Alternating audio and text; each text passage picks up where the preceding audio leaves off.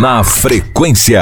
Hoje é comemorado o Dia Mundial da Saúde. Essa data foi criada em 1948 pela Organização Mundial da Saúde com o objetivo de se promoverem ações e discussões sérias relacionadas à saúde e ao bem-estar da população, garantindo assim a conscientização sobre esse tema. E em tempos de pandemia, né, gente, nada mais importante do que falar sobre essa temática, não é verdade? Por isso a gente convidou o Dr. Darlan Knaip, que é o cardiologista e também presidente da Unimed aqui de Juiz de Fora. A conversa foi gravada e a gente confere agora. Boa tarde, doutor. Seja muito bem-vindo ao Na Frequência de hoje. Para começar nosso papo, eu gostaria que o senhor definisse o que é ter saúde. Boa tarde, Renatinha. Boa tarde a seus ouvintes. É um prazer estar aqui para a gente conversar não sobre doença, mas principalmente sobre saúde, que é tão importante nesse momento. Saúde é um conceito muito amplo, não é simplesmente ausência de doença. Saúde envolve o bem-estar físico, mental e espiritual. Portanto, engloba questões como saneamento básico, como transporte, principalmente o nosso engajamento na nossa comunidade. Então, não é simplesmente é, não, não estar doente, mas estar se sentindo completo na comunidade que você vive. A falta de doenças como hipertensão, diabetes e câncer, por exemplo, significa que a pessoa é totalmente saudável? É muito comum a gente ouvir dos nossos clientes a seguinte frase, que vocês também já ouviram: O que, que eu vou fazer no médico se eu não estou sentindo nada?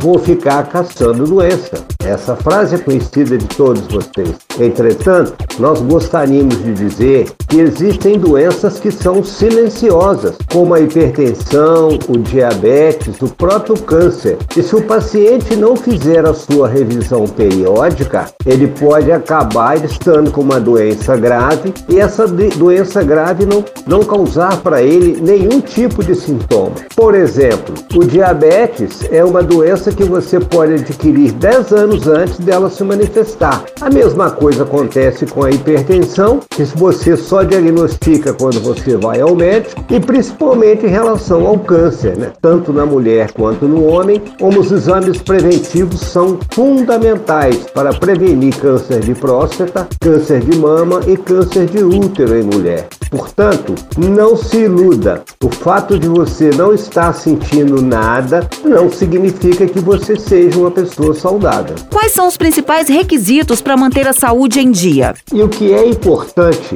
para você manter sua vida saudável? Eu gostaria de reforçar para vocês que a coisa mais importante é o chamado autocuidado. É você tomar conta de você. Não é seu médico que vai tomar conta de você, e sim você mesmo.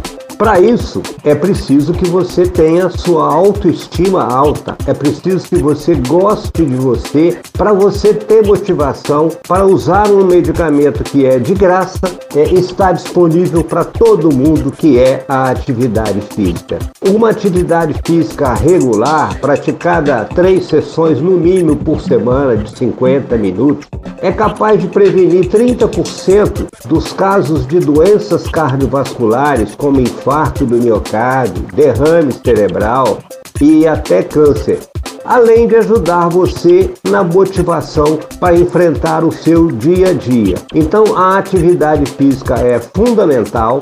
Você manter uma autoestima e um autocuidado é, de forma bastante expressiva, fazer os seus preventivos regularmente. Essas são medidas que você pode fazer é, de forma bastante simples e que vão dar resultados expressivos na sua saúde. Quais são os maiores desafios para que a população brasileira garanta saúde e bem-estar nos dias de hoje? É inegável que a nossa população realmente tem recursos muito limitados para acesso aos serviços de saúde e também aos exames que são necessários. Entretanto, eu gostaria de ressaltar para vocês que grande parte dos cuidados que eu preciso fazer para manter uma boa saúde depende muito de mim. Questões como evitar o tabagismo, controlar o seu peso com uma dieta equilibrada, fazer atividade física, tudo isso são questões que a gente pode resolver individualmente.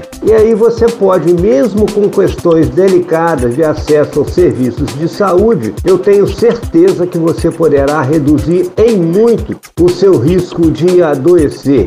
E eu espero que vocês sigam esse conselho. Quem costuma cuidar mais da saúde, doutor? Os homens ou as mulheres? Inquestionavelmente, as mulheres são muito mais cuidadosas.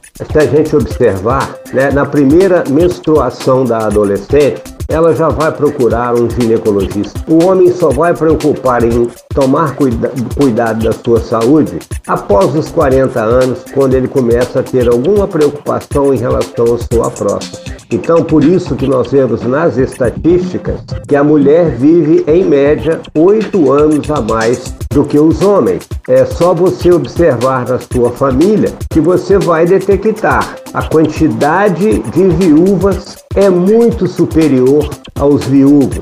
Então, por isso, é uma grande desvantagem para as mulheres, porque o mercado após a terceira idade, nós vamos encontrar apenas mais viúvas e menos viúvos para serem disputados. Por isso, parabéns às mulheres. Eu acho que vocês têm muito a ensinar aos homens e eu tenho certeza que são vocês que ficam insistindo com seus maridos para que eles realmente possam fazer os seus exames preventivos, principalmente evitando o tabu de fazer o exame de próstata. Mais uma vez, parabéns. Como o senhor enxerga as ações e as políticas públicas voltadas ao bem-estar das pessoas aqui no nosso país, doutor Darlan?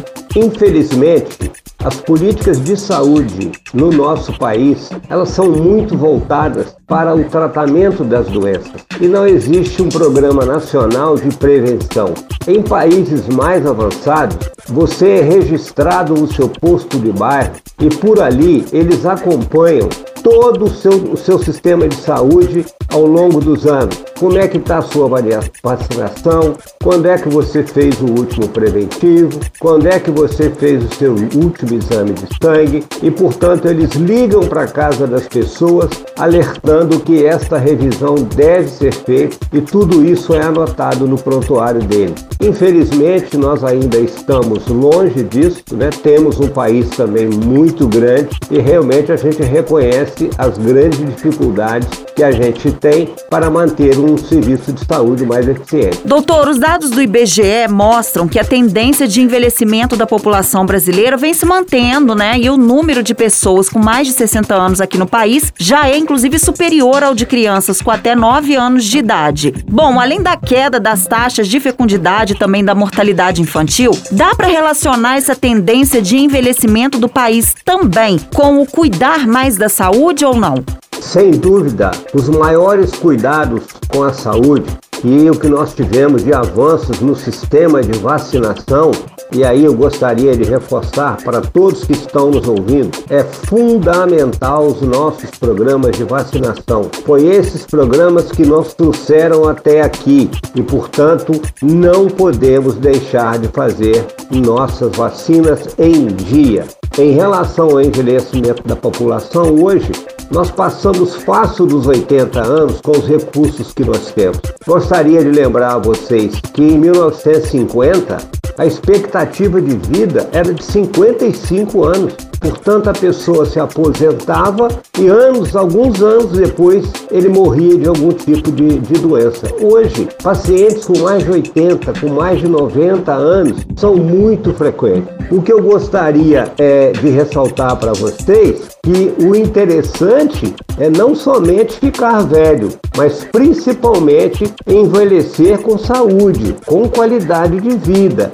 Não adianta você fazer 90 anos e aí preso a uma cama, usando uma série de medicamentos e precisando de cuidadores. Esse não é o programa que a gente quer para ninguém. Por isso, se você quer saber como é que você vai chegar aos 80 anos, aqui vai um grande conselho para você hoje de 30, de 40, de 50. Comece as suas medidas preventivas agora. Não deixe para o amanhã, principalmente em relação ao tabagismo. Esse eu vou dar para vocês o grande desafio nesse programa. Pare de fumar e tenha uma vida longa e saudável. Em tempos de pandemia, muita gente deixou de procurar atendimento médico né, para poder fazer exames periódicos, por medo de contrair o coronavírus. Isso ainda acontece até hoje. Como é que essa situação pode impactar na vida das pessoas que se consideram saudáveis? Todos vocês se lembram que no início da pandemia, os conselhos que a gente recebia de toda a mídia era fique em casa.